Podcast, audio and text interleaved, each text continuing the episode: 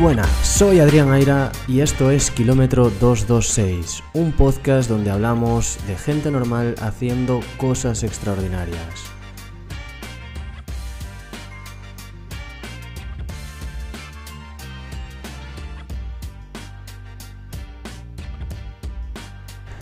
Con este episodio iniciamos las entrevistas en Kilómetro 226. Quiero agradecer a Alberto Pino la disponibilidad y la voluntad para grabar este episodio, algo que no ha sido fácil, y espero que la disfrutéis tanto como la he disfrutado yo. Alberto nos va a dar varias lecciones en este episodio y además de profundizar en la preparación del Ironman hablaremos de deporte unido a la mente, a cómo nos afecta sobre todo de personas normales haciendo cosas extraordinarias. Veréis que él es bastante modesto, pero además de un gran deportista, lo que más admiro de él es la capacidad que tiene de hacer que otros logren sus metas. La mayoría de las veces que un deportista se le acerca y le propone hacer un reto, una carrera, una prueba, casi siempre la respuesta es un sí, hazlo. No porque sea un insensato, sino porque tiene la idea de que moverse es vida y de que si algo de verdad te apetece hacerlo, lo único que te separa de ello es esforzarte y hacerle lo necesario para conseguirlo. Así que bueno, no os cuento yo más porque creo que la lección de Alberto será bastante más útil. Muchas veces nos autolimitamos eh, de una manera definitiva y creemos que no somos capaces de hacer muchas cosas que, con el paso de las semanas, del tiempo y de la, constancia se llegan a conseguir. Y yo creo que, que el movimiento en general, el deporte, actividad física, es una herramienta potentísima de salud, potentísima. Y hablo de salud a todos los niveles, física y mental. Y creo que lo importante es dar el primer paso. Y quien no lo intenta no va a ser nunca capaz de conseguirlo, pero el intentarlo es para mí es lo parece una estupidez y una obviedad, pero ponte a intentarlo, inténtalo de verdad. Busca a las personas adecuadas, rodeate del entorno adecuado, em, infórmate, pero no dejes de intentarlo porque incluso tu vida puede ir en ello.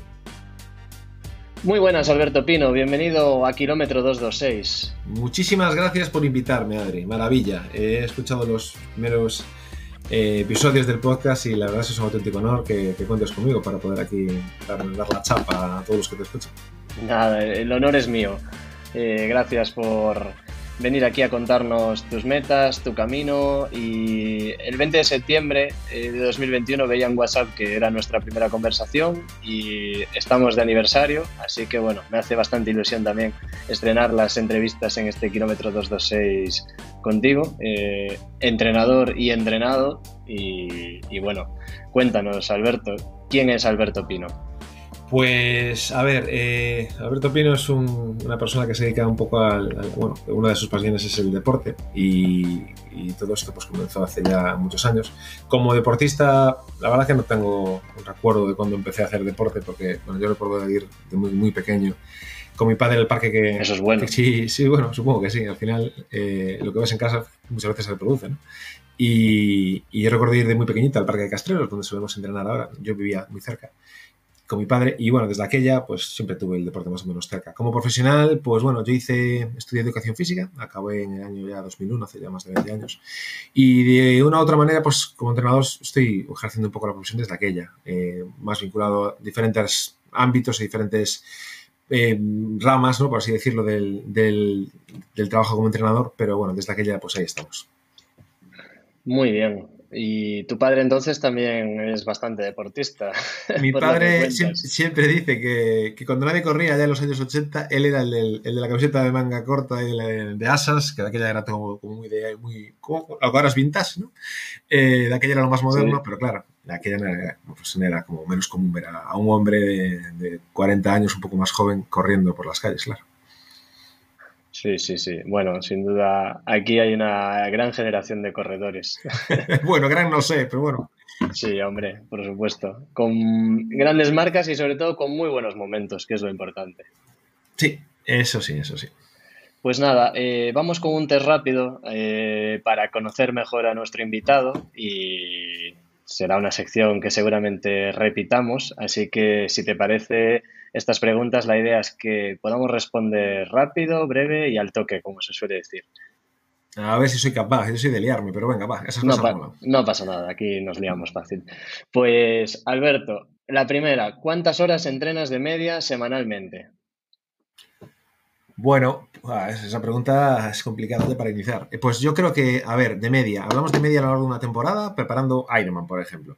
Yo no creo que supere las de media, media, unas 7, máximo 8 horas semanales, porque hay semanas de 20 horas, o de, bueno, 20, 17, 18, pero hay muchas semanas también de 5, 6. Entonces, bueno, eh, si te vas a una media total, sí, un poquito más de una hora al día, quizás, no, no más, ¿eh? Muy bien. Sí, a ver, imagino que al final cuanto más se acerca el objetivo se concentran más horas y cuando estamos en pretemporada toca bajar el nivel, hacer ahí preventivos, etcétera. Sí, hacer otro tipo de cosas que, al final, hablando de entrenamiento efectivo, yo mm. recuerdo alguno que, sumaba las horas de sauna como entrenamiento. yo hablo de entrenamiento desde que me pongo las zapatillas, literal, ¿eh? y de meditación. Y bueno, yo en mi casa, pues eso, ya ciñéndonos a cuando salgo de casa y cuando vuelvo a casa, más o menos, pues por ahí. Sí, teníamos por ahí una competición en Strava a ver quién era el que más andaba y yo aprovechaba y decía, bueno, pues este rato que voy paseando por la playa, zona cero, ¿no? Esto cuenta, cuenta como entrenamiento. eso cuenta como actividad, está claro, sí, sí, Strava además está lleno de eso. Vale, y te quería preguntar, ¿cuál es el mayor obstáculo que te has encontrado en el camino?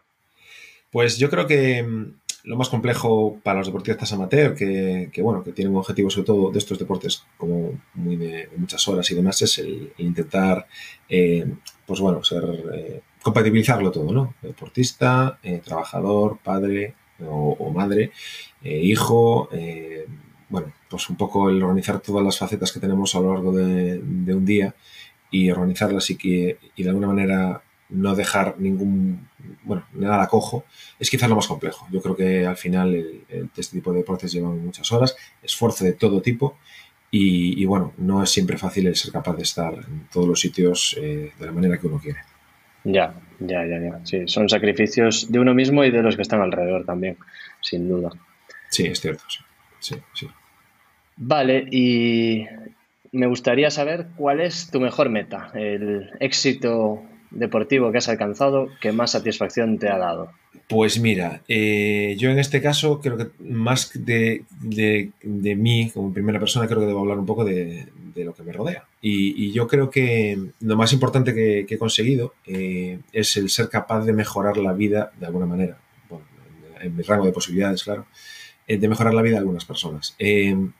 A mí me gusta mucho el, tema sanitario y bueno, yo de hecho yo me digo soy un poco un enfermero frustrado, ¿no? Me gustaba mucho el tema de la enfermería y, bueno, por motivos no, no pude estudiar eso. Estoy encantado de haber estudiado lo que estudié, pero sí que el tema sanitario es algo que me gusta mucho. Y, bueno, a lo largo del tiempo, eh, pues encontrado con personas con, diferentes problemas de salud y desde, desde problemas de, mira, de algo tan sencillo como una incontinencia urinaria eh, hasta problemas de rodillas, hasta incluso problemas de, carácter emocional o, psicológico y de alguna manera poder echarles un cable enfocando un poco de la manera en la que se podían hacer las cosas, ya fuera pues, en mi etapa como, como profe de pilates o como entrenador ahora de, running y, y triatlón pues creo que ser capaces de, ayudar en la salud de las personas y hacer que su vida sea un poquito mejor, eh, yo creo que no hay un logro más importante. O sea, evidentemente hay entrenadores que quizás pues eh, tengan un currículum pues, con muchas medallas. A mí las medallas en este caso me importan un poco menos siempre que tú seas capaz de, aportar algo a, lo que la gente que te rodea. Lo del Pilates no lo sabía, ¿eh? Igual te pregunto por ello. Ocho años estuve dando clase de Pilates en el gimnasio, sí, sí. Mira tú. Eh, vale, ¿y un objetivo que se te resista? Objetivo que se me resista. Bueno, en este caso, pues si, si ahora sí que hablamos de lo deportivo y en primera persona, eh, a mí me quedó la espina eh, de no ser capaz de, bajar de, nueve horas y media, quizás en, en Ironman. nueve horas y media, bueno, al final es un tiempo que pues tengo otro y, es el que hay, no pasa nada y al final pues te queda, yo creo que lo importante son las experiencias. Pero si pienso en un objetivo deportivo que me quedó atrás y que además ya eso queda, queda en el baúl de los recuerdos porque no va a ser posible nunca más, es el tema de las nueve horas, en, nueve horas y media en Ironman. Hubo una, un año que lo intenté ahí a topísimo y, se me pusieron todos los problemas después, el día de la competición, se me puso todo de, en contra y, no fue capaz. Entonces de ahí en adelante ya todo fue, bueno, pues eh, lo intenté, pero no lo conseguí. Bueno, pero tu marca, tu mejor marca en Ironman tampoco está lejos de esas nueve horas y media, ¿no? Siendo realistas. Bueno, eh, esos, esos, mm, yo tengo 9.46, es una marca, bueno, al alcance de cualquiera que quiera entrenar. Eh, son 16 minutos que, bueno, si uno pues, se pone a echar cuentas, no es fácil rascarlos y sobre todo cuando ya llegas, bueno, pues eso, un amateur con, muchas, con limitaciones. Eh, bueno, lo intenté un año ahí a topísimo, no salió, pues bueno, ahí queda, no pasa nada. Habrá otros que lo mejoren seguro que, es, que no es tan complicado. También esas que se nos resisten, algunas se tiene que resistir, ¿eh? si no, tampoco tendríamos que conseguirlo todo. ni, está claro, aparte que bueno, al final siempre uno quiere más, ¿no? Si, hubiera conseguido eso, me hubieras preguntado lo mismo, yo te hubiera dicho, pues, no sé, haber bajado de, no sé, de, 35 en un 10.000 o de 37 tan siquiera, ya no te digo 35, sino 37. Siempre hay cosas que uno quiere mejorar y bueno, como tú bien dices, al final se trata uno de intentar superarse, ¿no? Sí. Vale, y como en este podcast hablamos de gente normal haciendo cosas extraordinarias, dinos algo normal y algo extraordinario de Alberto Pino. Bah, qué va. extraordinario nada. Realmente, eh, siendo francos, eh, si nos ceñimos al tema deportivo, que es un poco el, tema de aquí de, la conversación, nada, yo siempre digo que soy la persona, eh, soy el exponente máximo de cómo una persona sin talento puede llegar a hacer alguna cosa, alguna, no muchas, eh, bueno, con cierto nivel de competencia. Eh, yo talento no tengo ninguno, soy una persona que me gusta mucho el deporte de resistencia, pero peso más de 80 kilos, con antecedentes de asma que de alguna manera me limitan a nivel respiratorio bueno, no, desde luego no peso, eso, no peso 65 kilos como ves a esos ciclistas. Me gusta mucho correr, pero reconozco que, no soy bueno corriendo y donde mejor soy es lo que menos horas le aplico. Es decir, bueno, en fin, como muy del montón, totalmente del montón. Entonces, realmente cosas extraordinarias, nada. Y todo eso me lleva a la gran normalidad. Soy una persona como muy normal, como, como cualquiera de los que, bueno, al fin de cuentas hacemos este deporte, porque la realidad es que en cuanto a talento deportivo, pues de verdad hay pocos. Y, bueno, eso sí, me gusta mucho lo que hago, eso, sí que es cierto. Bueno, el hecho de que te guste y que seas capaz de dedicarle las horas suficientes como para acercarte a ese objetivo de las nueve horas y media o bajar de las 10 horas en Ironman, sin duda te coloca en un porcentaje de deportistas bastante elevado. Testarudos, sí, somos soy un testarudo muy elevado, eso no cabe la menor duda. Nivel Dios, pero más que eso, nada, que va, que va. Yo tengo, pues durante también es cierto que hablábamos antes, ¿no? El, tema de ser capaz de compatibilizarlo todo. Eh, durante una temporada de mi vida, pues eh, en la época de gimnasio yo daba spinning y pues una hora al día, que al final los kilómetros que metes ahí. Claro, definitivamente. Y, ahora, pues, la, bueno, la vida me lleva por otros caminos y, no es fácil sacar tanto tiempo. Por lo tanto, eh, eh, todo es consecuencia de algo, ¿no? Y si uno aplica mucho esfuerzo a algo, eh, aunque sea muy malo, pues al final mejora. Y es, pues es mi caso. Sí, sí. Tenía por ahí yo una publicación de Instagram que hablaba de, de eso, de si estás dispuesto a hacer lo necesario, seguramente consigas eso que te propones, mm, salvando, salvando ejemplos muy concretos que bueno, pero la mayoría de las cosas que creemos difíciles de conseguir solo son difíciles porque no perseveramos suficiente, así que bueno, bastante extraordinario tener la habilidad de perseverar. Eh, bueno, pues eso, muy terco. Muy bien, pues compartimos camino porque además de entrenador y entrenado, eh, en junio de 2023, motivo por el que me decido a hacer este podcast, compartiremos línea de salida eh, y nos plantaremos en Alemania, en Hamburgo, para intentar hacer yo mi primer Ironman y tú, pues, no sé, eh, cerca del décimo. No, que va. El, por encima de 10 está, un, bueno, de nuestro círculo está Yago, que creo que lleva 11. Eh, yo creo que llevo, este va a ser el séptimo, si me equivoco, que para mí está increíble. Que, se acaba de hacer uno ya es la leche, se acaba de hacer 7, pues para mí mucho más. Pero sí, son, creo, creo que son 7.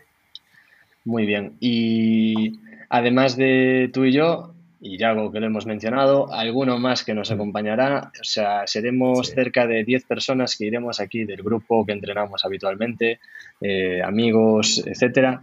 ¿Cómo valoras el hecho de que más de 10 personas se decidan a ir juntos a una, a una competición de este tipo, con tanto coste físico, eh, económico, social, familiar, etcétera? Pues mira, yo, yo creo que es una, es una muy buena noticia, porque este tipo de pruebas, al final, pues son muchas horas entrenando. Ya, ya no hablo del día, que también, sino incluso todo el camino previo, porque muchas veces lo más duro de preparar un tipo de, una prueba de este tipo es, es el tema de, la, de, las horas y los entrenamientos, sobre todo ahora en invierno, que bueno, habrá días de lluvia que no apetece salir y el hecho de tener a alguien, pues mira, oye, yo tengo esto, tengo lo mismo, ¿por qué no salimos juntos? De una manera pues u otra siempre vas a tener a alguien con quien compartir penas. Y, y desde luego, bueno, eh, quizás sea también un poco el efecto llamada, es decir, un poco yo, a mí me ha sucedido esto alguna vez, ya previa en algún otro Ironman que, que, entrenamos pues, varias personas juntas y un poco esa sensación de que son trenes que pasan pocas veces, eh, porque al final, pues como tú dijiste antes, ¿no? un Ironman tiene un coste a, todos los niveles y, y, a lo mejor si yo me planteara hacer, es que este año no, no me viene bien, el año que viene, pero claro, es que el año que viene a lo mejor resulta que vas tú solo y, y este año vas con 10 personas. Eh, no es lo mismo. ¿eh? la preparación, el viaje, que también mola mucho, el, bueno, estar allí, compartir las batallitas, darles el abrazo antes de, salir y una vez en meta, pues esas cosas yo creo que en, grupo pues eh, se lleva mucho mejor. Ya. ya, ya. ¿Y cuál es tu objetivo para ese Ironman?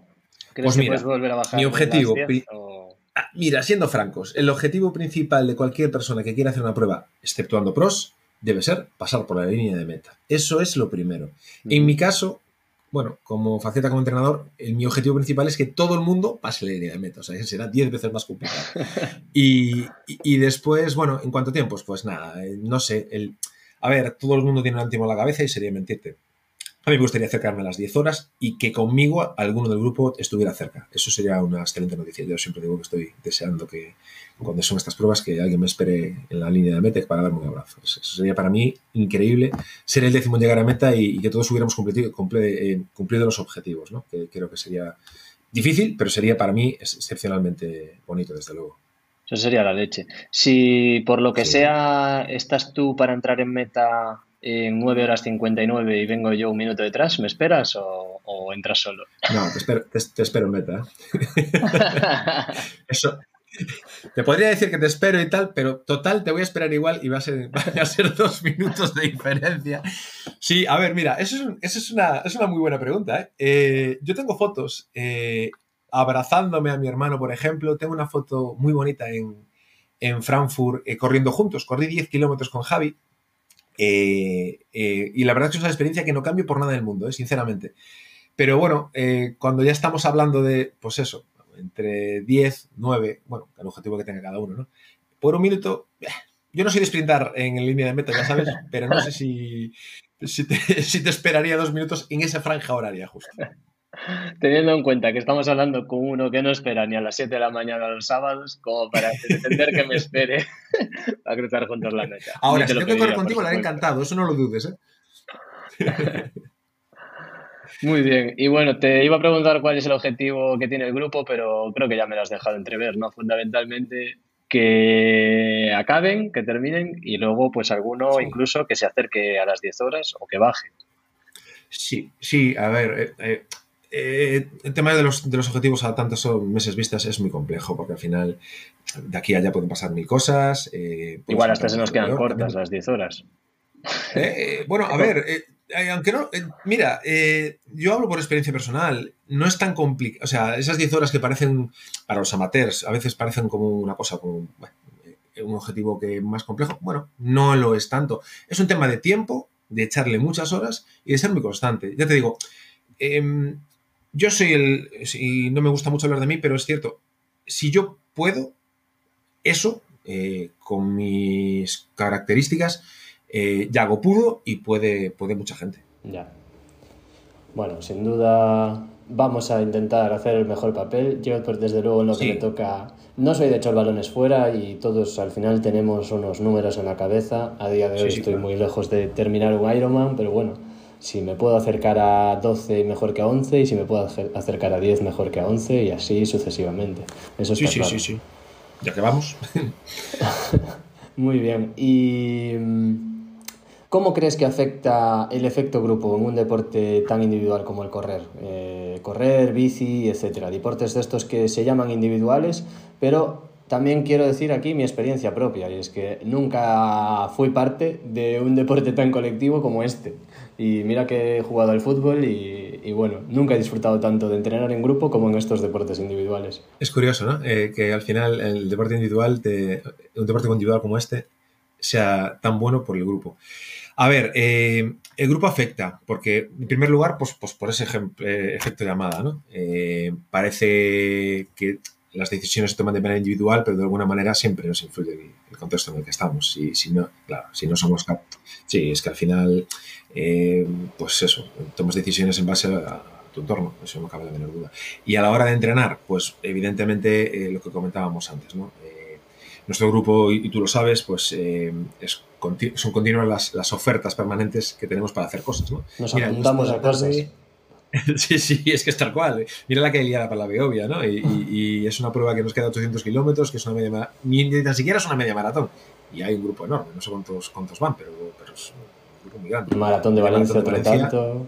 Igual, sí, sí, sí. Eh, al final es un poco el eso. ya que tú vas, pues no es mal plan, a mí me apetece y es genial.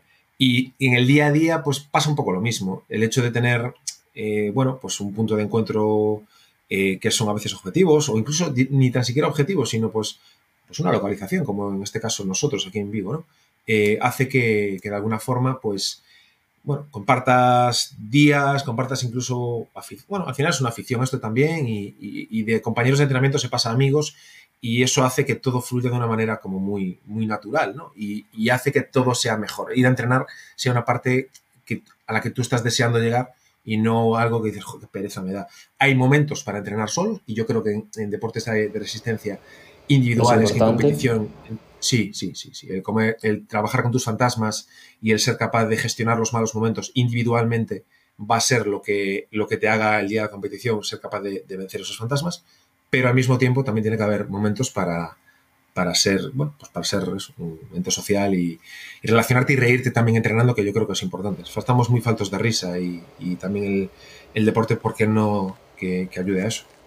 Sí, sin duda, yo ahí lo comparto completamente. ¿Y cómo crees que afecta el hecho de tener constantemente, semana tras semana, métricas de comparación con nuestros compañeros, amigos, etcétera? ¿Hasta qué punto crees que es positivo o, puede llegar a afectar negativamente? Gran pregunta esa, sí, señor.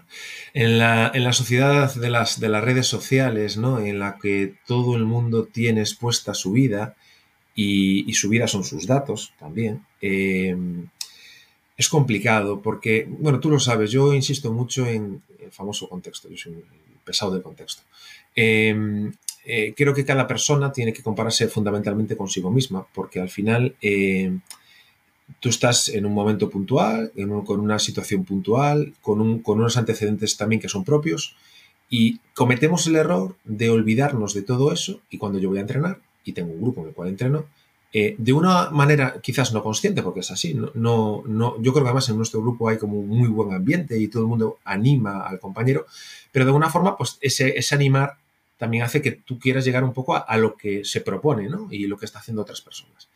Y, eso pues tiene, un, tiene una faceta quizás eh, complicada para quien no sea capaz de gestionarlo. Eh, a mí un ejemplo que me, que me, que me llama mucho la atención es el famoso Strava, ¿no?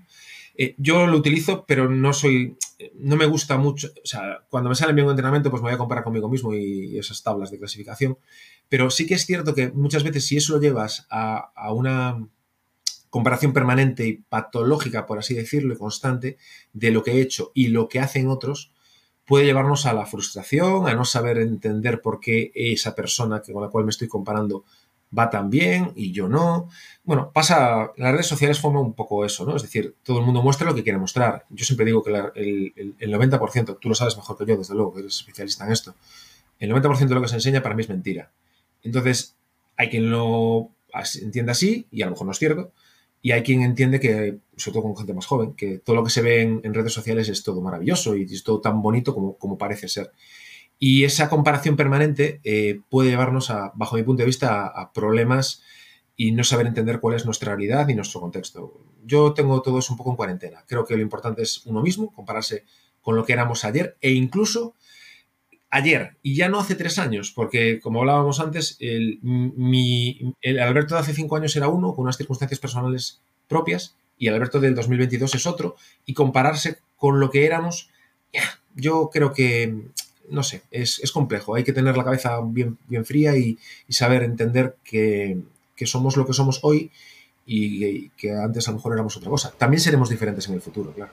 Sí, sin duda. Al final, aquí en el camino nunca paramos de movernos, o sea que no podemos quedarnos ni con lo que éramos y sobre todo no obsesionarnos con lo que queremos ser.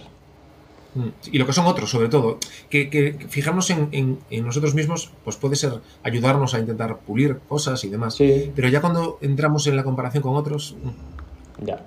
Vale, y ¿cómo valoras como entrenador compatibilizar un plan de entrenamiento con una vida normal? Eh, sobre todo, pues eso, en el caso del Ironman, ¿no? Ya, eh, a ver, para mí tiene muchísimo mérito. ¿eh? Y, y, bueno, yo siempre digo, y bueno, al menos intento ah, llevarlo adelante, que el entrenador en amateurs es el entrenador el que tiene que adaptarse al deportista. Y si no lo hace, para mí al final eso lleva al fracaso.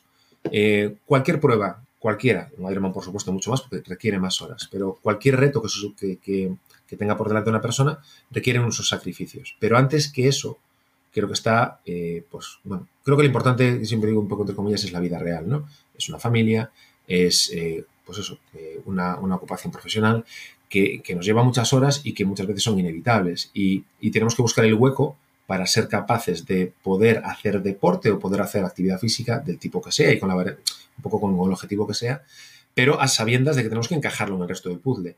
Y cuando un amateur eh, pasa a que eh, ese objetivo deportivo sea el centro de su universo, puede llevar a, a, que todo el resto de la maquinaria se agarrote y que eso puede llevar a problemas. Entonces, el, el hecho de de que una persona de a pie sea capaz de preparar un 10K que nunca lo ha hecho, un ultra, eh, bueno, cualquier mm, objetivo que tenga, eh, es complicado. Y creo que la, faceta del, entrenador en este caso debe ser la de adaptar su plan de entrenamiento a la vida de esa persona, si no, al final no, no es sostenible. Ya. Ya, y decías que en el Ironman era sobre todo complicada la preparación por el tema de las horas, ¿no? O sea que al final aquí vamos a un juego fundamentalmente, no tanto de complejidad en los entrenamientos, sino de volumen. Sí. Eh, lo bueno que tiene el Ironman es que dentro de... A ver, eh, tú no necesitas entrenamientos de super calidad. Eh, cuando tú haces un... Yo recuerdo una entrevista que le hicieron a Bruno Hortelano, el velocista, que mm. decía que cuando él llegaba a la pista y no tenía buenas sensaciones, que él se iba. Claro, es un tío que realmente lo que busca es calidad 100%. es decir, el máximo rendimiento en un eh, pequeño esfuerzo. Sí. Efectivamente, tiene que optimizar sus, cualidades y sus cualidades son eso, estar al 100%. Nuestras cualidades o nuestro, nuestros requerimientos son otros. Yo cuando voy a preparar una prueba de resistencia, ¿qué tengo que hacer? Resistir. Y ya está.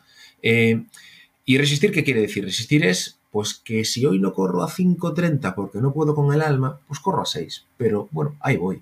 Y que si un día estoy muy cansado y la bicicleta se me pues salí en bicicleta y ya está. Es decir, que, no hace falta quizás em, tanta calidad, esas series de...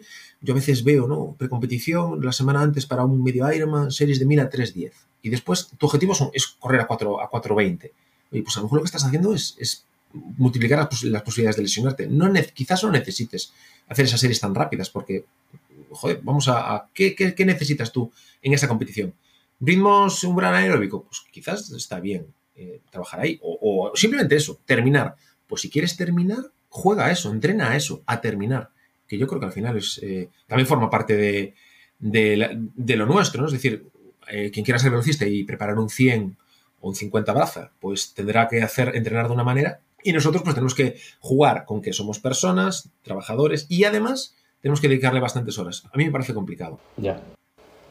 Y mm, en esos días que dices eh, no me apetece salir en bici, no me apetece correr, ¿hasta qué punto suma eh, ese salir a correr o ese salir en bici? ¿O cuánto sería mejor que ese día descansases y la cabeza se liberase un poco? Porque lo mental aquí también juega un, punto clave. ¿no? la pregunta del millón, ahí sí que la has dado. A ver, eh, yo creo que eso depende mucho de cada persona.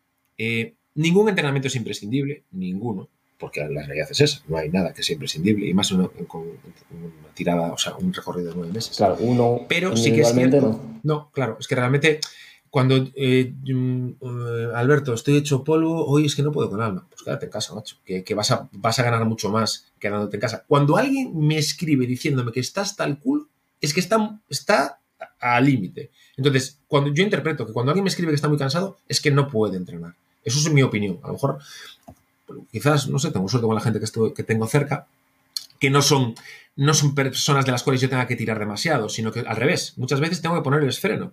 Entonces, cuando alguien me dice, mira, estoy hecho un Cristo, pues macho, quédate en casa que no pasa nada. Hay días que sí que es cierto que yo insisto mucho, y tú lo sabes, en, ese día importante. Y ese día importante a lo mejor hay que pelear un poco por vencer ese momento de fatiga o de crisis, incluso intraentrenamiento, ya no antes de empezar, sino durante, que, al final a lo mejor puede marcar la diferencia a la hora de terminar una prueba de este tipo, porque eh, lo, iremos viendo todos. En Ironman pasan por la cabeza todo tipo de pensamientos y no todos, desde luego, son positivos. Es muy importante entrenar los pensamientos, pero no los dominamos al 100% y en muchos momentos estás deseando marchar para casa. Ya, ya, ya. ya. Y mm, respecto a eso yo te lo compro completamente porque incluso a mí en esas semanas que tenemos un entrenamiento clave el fin de semana, pues una transición importante o algo de este tipo, yo ya estoy mentalizado en toda la semana voy a guardar un poquito en todo lo demás para llegar a ese entrenamiento y dar un poquito más. O sea, ese poquito de menos se lo quito durante toda la semana y se lo doy más. Y, y yo creo que, que, bueno, que al final es un juego psicológico que yo me cuento a mí mismo de que ese es el día importante y entonces pues me tiende a salir mejor, obviamente. Pero bueno, a lo mejor si no me contase esa película no me pasaría. Es que, eh, a ver, primero, eh, para mí, eh, además ahora en la época, del, famoso entrenamiento polarizado, ¿no? que no, no hace falta entrenar todos los días a tope, ni mucho menos, ni mucho menos, y ya más en amateurs y más en determinadas edades, creo que entrenar tres días al 50 o al 60% está bien cuando después tienes un, entrenamiento importante. Otra cosa es cómo cada deportista gestiona las emociones con respecto a esos entrenamientos importantes hay quien los lleva muy bien y, pues, sinceramente, yo creo que en tu caso es una persona que gestionas muy bien esos momentos y los llevas con alegría incluso, es decir, eh, bueno, pues desde desde el sí, ¿no? Que digo yo muchas veces. Y hay quien no tanto, y hay quien a lo mejor se mete pues una presión por el motivo que sea, y eso a veces juega en su contra. Pero claro, eso también cuando quieres como objetivo preparar una prueba de este tipo, pues tienes que tenerlo en mente, es decir, gestionar ese mal momento porque yo creo que al final, eh, como hablaste hace un, ratito y estoy 100% de acuerdo contigo, el pensamiento va a formar en buena medida parte de tu rendimiento, pues tienes que entrenarlo, claro. Ya, está claro. Muy bien, pues eh, cerramos el capítulo del Ironman y nos cuentas un poco en qué consiste una preparación al Ironman, eh, cómo sería una semana tipo o cuatro semanas tipo en tu cabeza de preparación al Ironman o dependiendo del contexto, a lo mejor ni siquiera hay una semana tipo porque depende del deportista. Sí, bueno, a ver si hay, si hay ciertas eh, cosas por las que hay que pasar y de alguna manera, además, quien, prepara un Ironman no es una persona, no es un Nobel, ¿no? No es una persona que, se puso a correr ayer y que tiene cierto nivel de experiencia. Eh, yo, y hablo por experiencia personal, eh, bueno, lo que intento siempre cuando planteo un objetivo es eso, lo que comentábamos antes. ¿Qué es lo fundamental a la hora de, plantearse hacer algo así? Es decir, hay un velocista pues quiere velocidad y nosotros queremos resistir. Bueno, la teoría de entrenamiento, hay teorías de entrenamiento, hay un montón de ellas, pero al final... Sí, hablabas del polarizado antes. Eh. Sí, y, bueno, eh, pues ahora lo que se pues lo que se lleva es quizás la mezcla un poco de todo, ¿no? Es decir, eh, las, tendencias clásicas aquellas de los rusos con lo más moderno y, y al final semana estándar, bueno, pues una semana estándar es en la que dependiendo obviamente de cada persona, pero eh, habitualmente por, cuestiones personales se suele acumular más los fines de semana porque es más sencillo sacar tiempo para ello. Y después durante la semana pues eh, habitualmente pues un día de series que dependiendo del momento del año puede ser pues, carrera continua quizás con más volumen. Eh, intentamos prestar atención a la natación. Yo ya sabes que con el tema de la natación y el Ironman bueno pues tengo un poco una teoría un poco personal. Yo creo que al final no para terminar un Ironman la natación tiene una una relevancia relativa. Al final el objetivo principal debe ser el salir del agua, sobre todo incluso a, nivel medio. Ya quien quiera clasificarse para, para Hawái o, disputar un puesto tiene que tener una muy buena natación. Pero si en una prueba de 12 horas tú a la natación le vas a dedicar, vas a competir durante hora y media, quizás esté bien llevar esa proporcionalidad a tu volumen de horas semanal. Es decir, que si tú, pues al final esa prueba te va a requerir un 15% del tiempo total, quizás no, tenga mucho sentido dedicarle cuatro días a la semana. Entonces, yo, el tema de natación, por ejemplo, eso, creo que eh, pues sí hay que trabajar, evidentemente, pero no debe ser el contenido fundamental. Sí se puede utilizar para descargar a veces eh, las piernas de tanto correr y demás, pero después bicicleta y carrera a pie, pues centran un poco los esfuerzos. Trabajo preventivo, evidentemente, dependiendo de las semanas. Eh, poco descanso, porque sí que es cierto que quien puede hacerlo, pues eh, es, la clave es intentar acumular fatiga día a día, no tanto un día concreto, sino la suma de los días, para no tampoco evitar lesionarse y demás. Y, ya te digo, ir poco a poco subiendo volúmenes, empezando con trabajo preventivo las primeras, primeras semanas, primeros meses, para poco a poco ir centrándose en lo específico del deporte, que es la resistencia. Y en este caso es sumar horas. Ya, ya, ya, ya. Sí, al final el acumular fatiga es fundamental también para el progreso, ¿o, o no? Sí. sí, sí, A ver, eh, en, este tipo de deportes sí. De hecho, así como la, como la fuerza eh, se va perdiendo con el paso de los años, la resistencia es una, es una, capacidad de las que se va sumando. Es decir, si tú el año pasado eres capaz de hacer 10 kilómetros, este año es muy probable que esos 10 kilómetros eh, te resulten mucho más sencillos, aún entrenando menos. Eh, la capacidad de resistencia sí aumenta. Bueno, ahora los estudios hablan de por encima de los 40 años. a, máximo nivel hablo. ¿eh? Ya ves, Kipchoge tiene más de 40 y, mira cómo... Sí, es que se ve bastante en quién arrasa en este tipo de pruebas, aunque bueno, ahora está cambiando todo un poco también. Estamos en un momento de cambio. Sí, es, cierto que ahora ya hay especialistas en, ultradistancia muy jóvenes, porque bueno, al final ahí se mueve mucho dinero y evidentemente pues la gente tira, pues quiere ganarse la vida de algo. Pero bueno, sí que es cierto que mm, es probable. Habría que ver estos talentos tan jóvenes que pasará, quizás se mantengan durante mucho tiempo, quizás, mm. no lo sabemos. Esto se está, se está debatiendo también en el ciclismo, justo, sí. Sí, sí, es que el ciclismo es, una, es, un, es, un, es la verdad es que es una pasada ver a, Ayuso tiene 19 años, eh, tiene acné en la cara y el tío está ahora mismo tercero ¿no? en la Vuelta a España. Eh, pero en, amateurs, desde luego, en lo que es nuestro campo, eh, la resistencia no va a ser lo que menos nos cueste mantener. Los volúmenes de entrenamiento cada vez se asimilan mejor, por lo tanto, el paso del tiempo juega siempre a nuestro favor.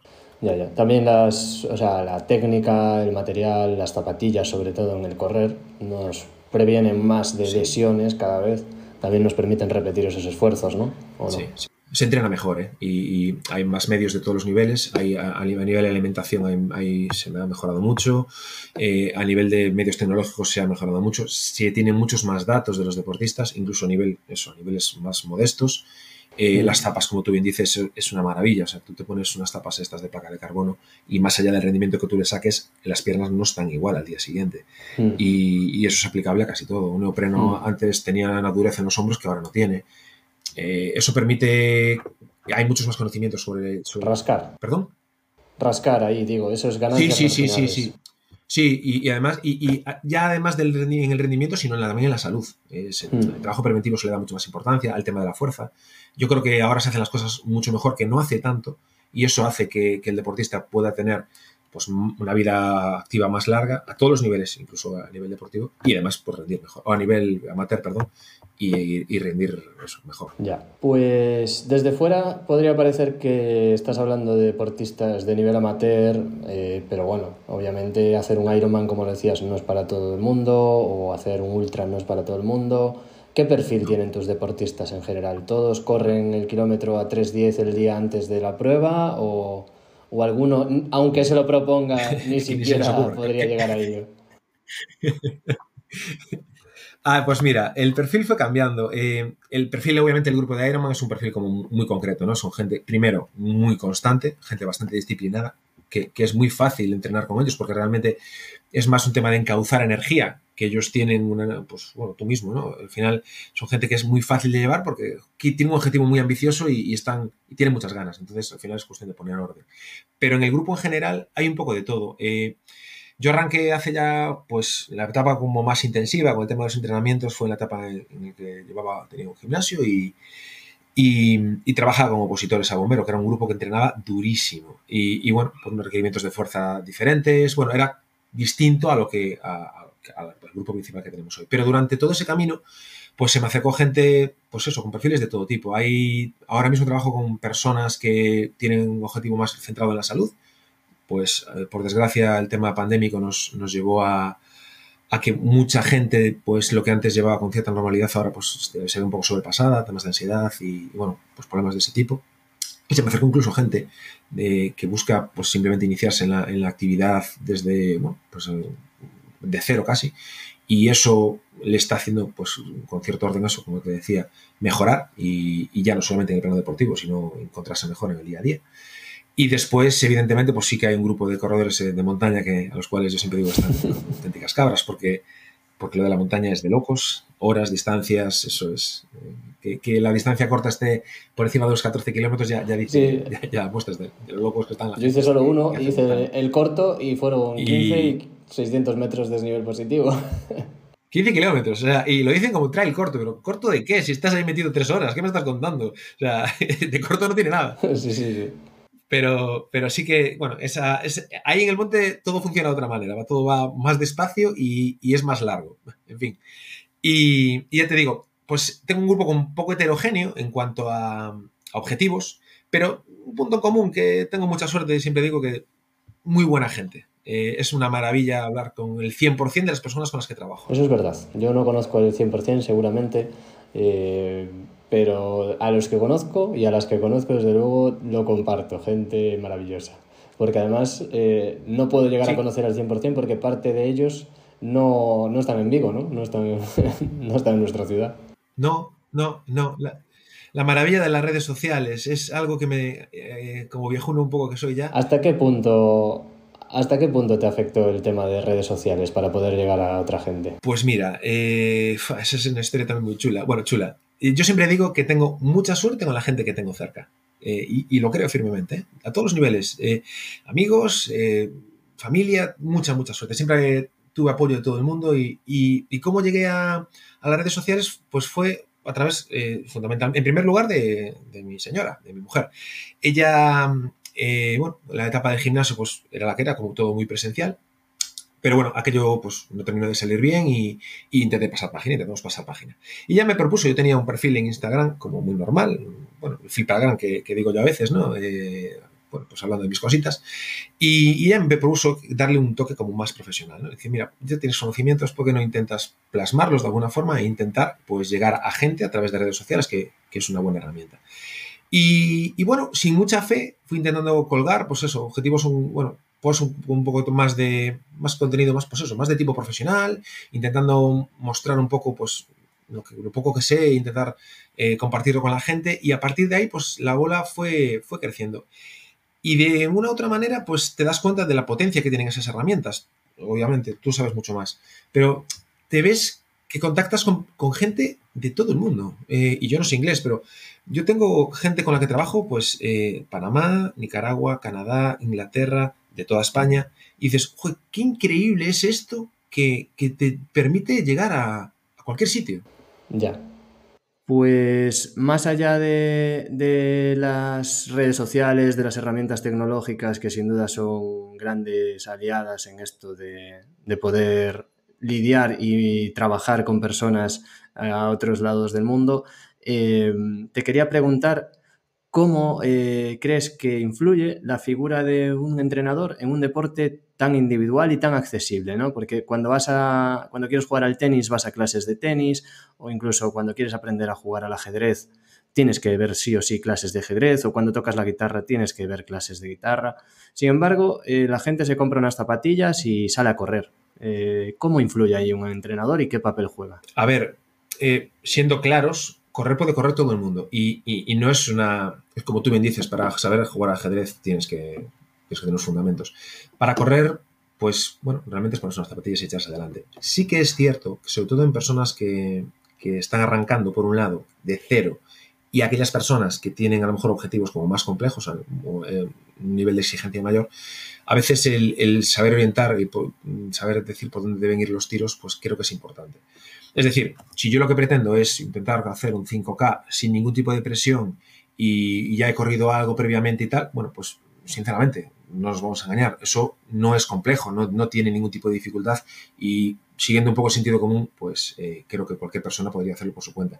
Ahora bien, personas que arrancan, ya lo hablamos cuando tienen patologías, cuando las cosas se complican, sí que creo que es importante que una persona de alguna manera le diga por dónde deben ir los tiros. Eh, Ahora, esta semana pasada hablaba con una, con una persona que me decía que, claro, que ella cuando empezó a correr, pues que, claro, se, al kilómetro se ahogaba. Y, Y a veces, claro, tenemos la sensación de que como todo el mundo corre además y parece que una, un 21K o una 10K lo hace todo Dios y que es muy fácil, pues yo, ¿por qué no lo voy a hacer? Y la realidad es que no es tan fácil, y más cuando, cuando llevas mucho tiempo parado. Entonces, el, el hecho de, bueno, pues quizás el famoso caco este que tú citabas en, uno de tus episodios, caminar, correr, para empezar por ahí, eh, valorar también de alguna forma todo el, todo el, el, el, avance, creo que es importante. Y después ya, cuando estamos hablando de un nivel de exigencia más alto, bueno, pues sí que está claro que tener a alguien que, que tenga ciertos conocimientos sobre qué se está haciendo va a hacer que el camino sea más agradable, que el riesgo de lesión se minimice y que de alguna forma todo, bueno, sea un poco más natural y no a veces tan a correr. Y ya después en pequeños detalles, ¿no?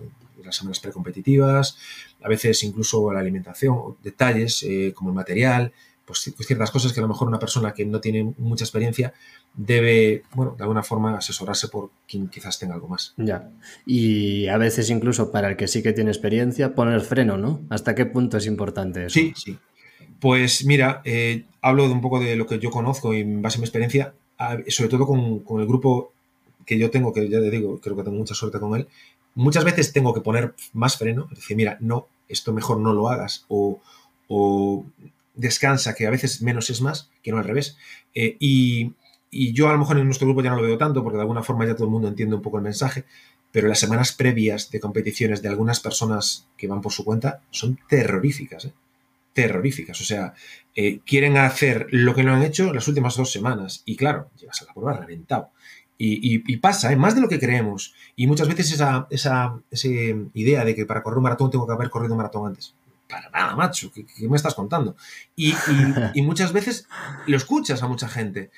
Eh, sí, bueno, sí, sí, sí, lo he escuchado, lo he leído y he visto bastante debate sobre esto, sí, sí. Sí, y, ¿qué, me estás... A ver, claro, eh, yo quiero hacer un maratón en 2 horas 25. Bueno, pues a lo mejor quizás no haber corrido un maratón, pero tienes que hacer muchos kilómetros y en algunos entrenamientos andar muy cerca de ello. Pero ni tan siquiera ahí, yo recomendaría hacer un maratón para correr un maratón. Vale, sí, eso que decías justo, eh, decías que le pasa al que va solo, pero es que incluso al que va acompañado, porque yo esta semana que estoy con descarga a 10 días de competición y tal, empiezan ya los fantasmas a venir a la cabeza de no me estoy moviendo, estaré subiendo de peso, me subo a la báscula, estaré pudiendo mantener la forma o llegaré ya eh, bajando. O al contrario, estoy descansando mal, ya estoy preocupado. Hoy, sin ir más lejos, veía ya una foto en Instagram de la prueba del desafío de las TIES y ya se me puso un nudo en el estómago. ¿Cómo manejas eso?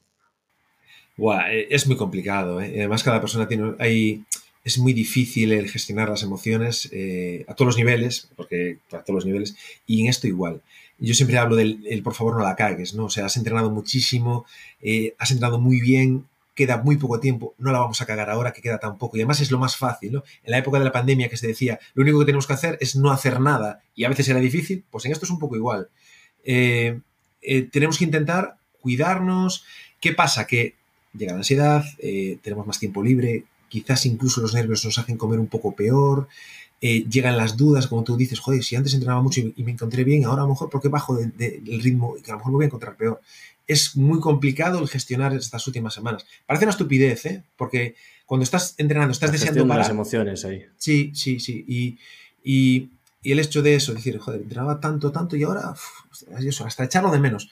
Es complicado y el, el, el saber decir, mira, inténtalo, eh, que después a veces se consigue, a veces no se consigue, ¿eh? que, que, yo soy especialista en cagarla y, y a veces he cuidado de la alimentación durante muchísimo tiempo y resulta que justo la semana anterior, por los nervios me han hecho, pues eso, no hacer las cosas como debería. Somos humanos. Ya. Sobre todo, no nos pagan por ello. no, ya, ya, ya. Si nos pagaran, tendríamos, si nos pagaran, podríamos ir más con el látigo. Yo siempre digo que mucha gente cuando dice, no, es que no voy a poder entrenar, pues macho, no somos olímpicos, ¿qué le vamos a hacer? Eh, no puedes entrenar, pues no puedes entrenar, es lo que hay. Sí, hasta incluso los olímpicos a veces no pueden entrenar, así que pues muy bien, Alberto, muchas gracias por esta charla. Eh, ¿Qué le dirías al oyente, al que nos esté escuchando sobre este kilómetro? ¿Qué le dirías respecto al deporte? Sobre todo, pues aquí pensando en un deportista amateur o en alguien que no se ha iniciado o en alguien que lo ha dejado y ahora quiere retomarlo. ¿Qué le dirías? Pues que lo intente. Eh, uno de los problemas que yo veo muchas veces, eh, y mira, fíjate, con el tema de los jueves que nosotros quedamos para entrenar, a veces contactan personas conmigo que me dicen que sois muy pros. Mira, no, no somos pros. Y muchas veces nos autolimitamos eh, de una manera definitiva y creemos que no somos capaces de hacer muchas cosas que, con el paso de las semanas, del tiempo y de la, la constancia se llegan a conseguir. Y yo creo que, que el movimiento en general, deporte, actividad física, es una herramienta potentísima de salud, potentísima. Y hablo de salud a todos los niveles, física y mental. Y creo que lo importante es dar el primer paso. Y quien no lo intenta no va a ser nunca capaz de conseguirlo. Pero el intentarlo es, para mí, es lo. Parece una estupidez y una obviedad, pero ponte a intentarlo, inténtalo de verdad. Busca a las personas adecuadas, rodeate del entorno adecuado, em, infórmate, pero no dejes de intentarlo porque incluso tu vida puede ir en ello. Pues sí, sin duda. Creo que con esta lección nos podemos despedir. Eh, muchísimas gracias Alberto. Seguro que no es la última vez que te pasas por este kilómetro 226, así que gracias por estar por aquí y nos vemos. Muchísimas gracias Adri, ha sido un auténtico placer poder estar aquí contigo. Pues ya lo habéis escuchado. Una lección de vida que nos ha dado Alberto. Inténtalo, inténtalo. Yo he cogido boli y papel y he estado tomando anotaciones y de verdad que me llevo unas cuantas lecciones de esta charla. Una charla que me ha gustado mucho y que espero que disfrutéis tanto como lo he disfrutado yo. Muchísimas gracias Alberto por haber sacado un rato y además sabe que no ha sido fácil grabar este episodio, así que mil gracias Alberto y mil gracias a todos los que estáis al otro lado. Espero que esta charla sea de vuestro agrado, espero los comentarios, espero mucho feedback. Esta era la primera entrevista de Kilómetro 226, pero nos acompañarán más entrevistados, más entrevistadas y seguro que tenemos historias que vale la pena escuchar. Si queréis seguir a Alberto en Instagram, podéis hacerlo en arroba tripino, arroba tripino en Instagram, esa es su cuenta, podéis agregarlo, enviarle un mensaje o poneros en contacto con él si es que necesitáis algo de él, seguro que estará encantado de ayudaros. Y nada más, eh, como siempre, muchas gracias por el feedback de estos días. Creo que esta entrevista os va a gustar y espero que así sea. Y como siempre, si queréis dejar una valoración en Apple Podcasts, en Spotify o en eBooks, que sepáis que lo podéis hacer. Y en las notas de este episodio os dejo el enlace a Instagram, al mío propio, arroba adriaira, y también al de Alberto Tripino y cualquier forma de contacto que queráis tener conmigo la podéis tener también ahí. A través de, la descripción del episodio os dejaré las múltiples formas de contacto. Muchísimas gracias y nos vemos en el próximo kilómetro. Un abrazo